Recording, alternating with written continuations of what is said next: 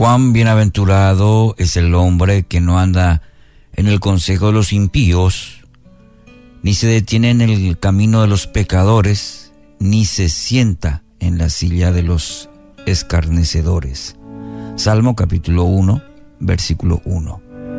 Ser bienaventurado se refiere a la alegría que resulta de estar bajo el favor de Dios.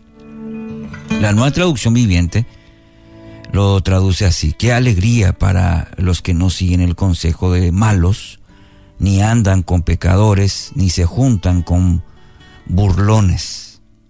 Se trata de ese espíritu de celebración que acompaña a quienes disfrutan a diario de las más abundantes bendiciones de lo alto. ¿Y quiénes son estas personas que disfrutan? El salmista comienza describiendo primeramente aquello de lo que se abstienen y allí podemos observar algo muy interesante. Los tres verbos que emplean este versículo poseen una progresión, diríamos. Andar, detenerse y sentarse. La persona estaba caminando, pero luego se detuvo y finalmente se sentó de un estado de movimiento pasa a un estado de inmovilidad.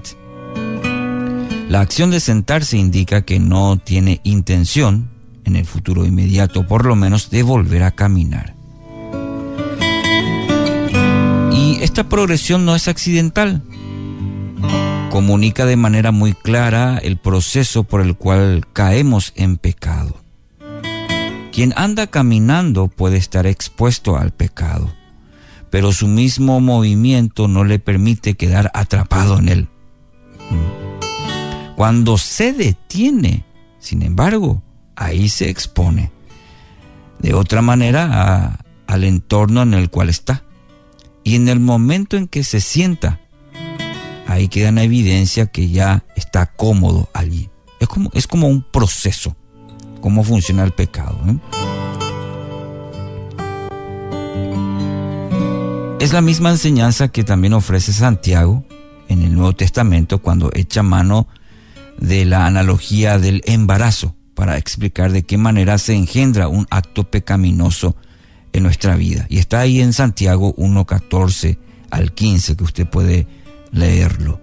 El pecado, dice, se inicia con una idea, si la misma no se, no se descarta eh, inmediatamente, la mente comienza a darle forma y eventualmente engendra, ¿qué cosa? Una acción que constituye la consumación del pecado. El principio que se desprende de esta observación es que el pecado es el fruto de un proceso.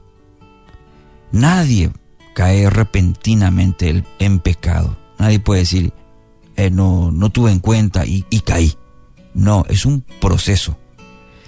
El salmista, como también Santiago nos, nos enseña, nos presenta este, este proceso en la vida de cada uno de nosotros. Y entonces el salmista dice que es bienaventurada la persona que está atenta a este proceso ¿Para qué? Para evitar malas consecuencias en la vida. No juega con fuego. Sabe que ciertas cuestiones no le convienen porque lo va a arrastrar hacia otras cuestiones de las cuales será mucho más difícil salir. Entonces entiende este proceso. Y es bienaventurado, feliz, dichoso el que está atento a esto. Es en ese primer paso donde se libran las batallas más eficaces contra el pecado. Cuando uno se detiene, probablemente se va a sentar y ahí ya va a fondo. ¿Me entiende?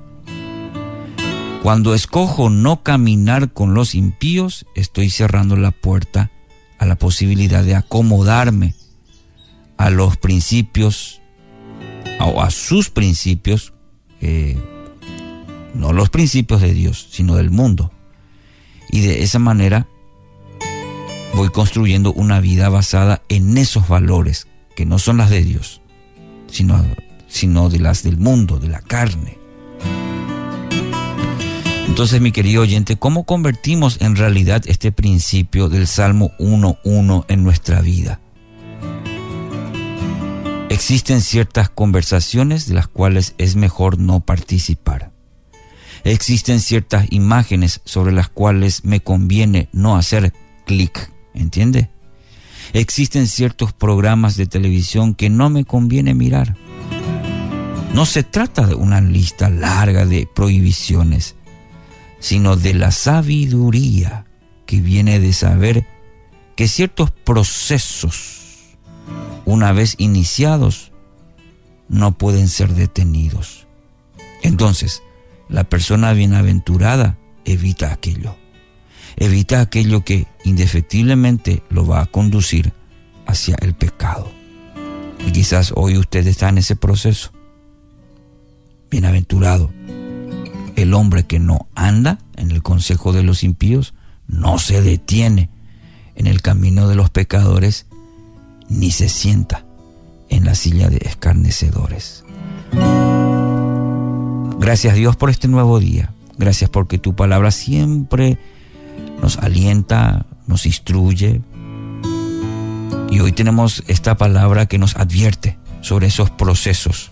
Como el mismo salmista también tuvo esa experiencia en su vida.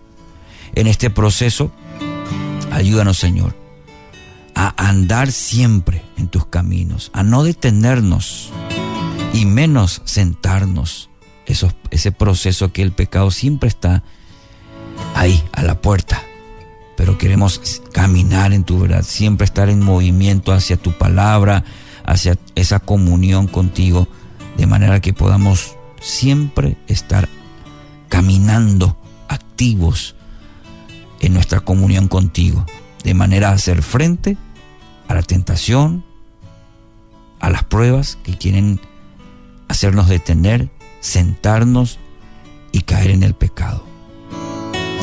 Queremos ser bienaventurados, como dice este salmo, y lo haremos en tu nombre y con la fuerza de tu espíritu, en el nombre de Jesús.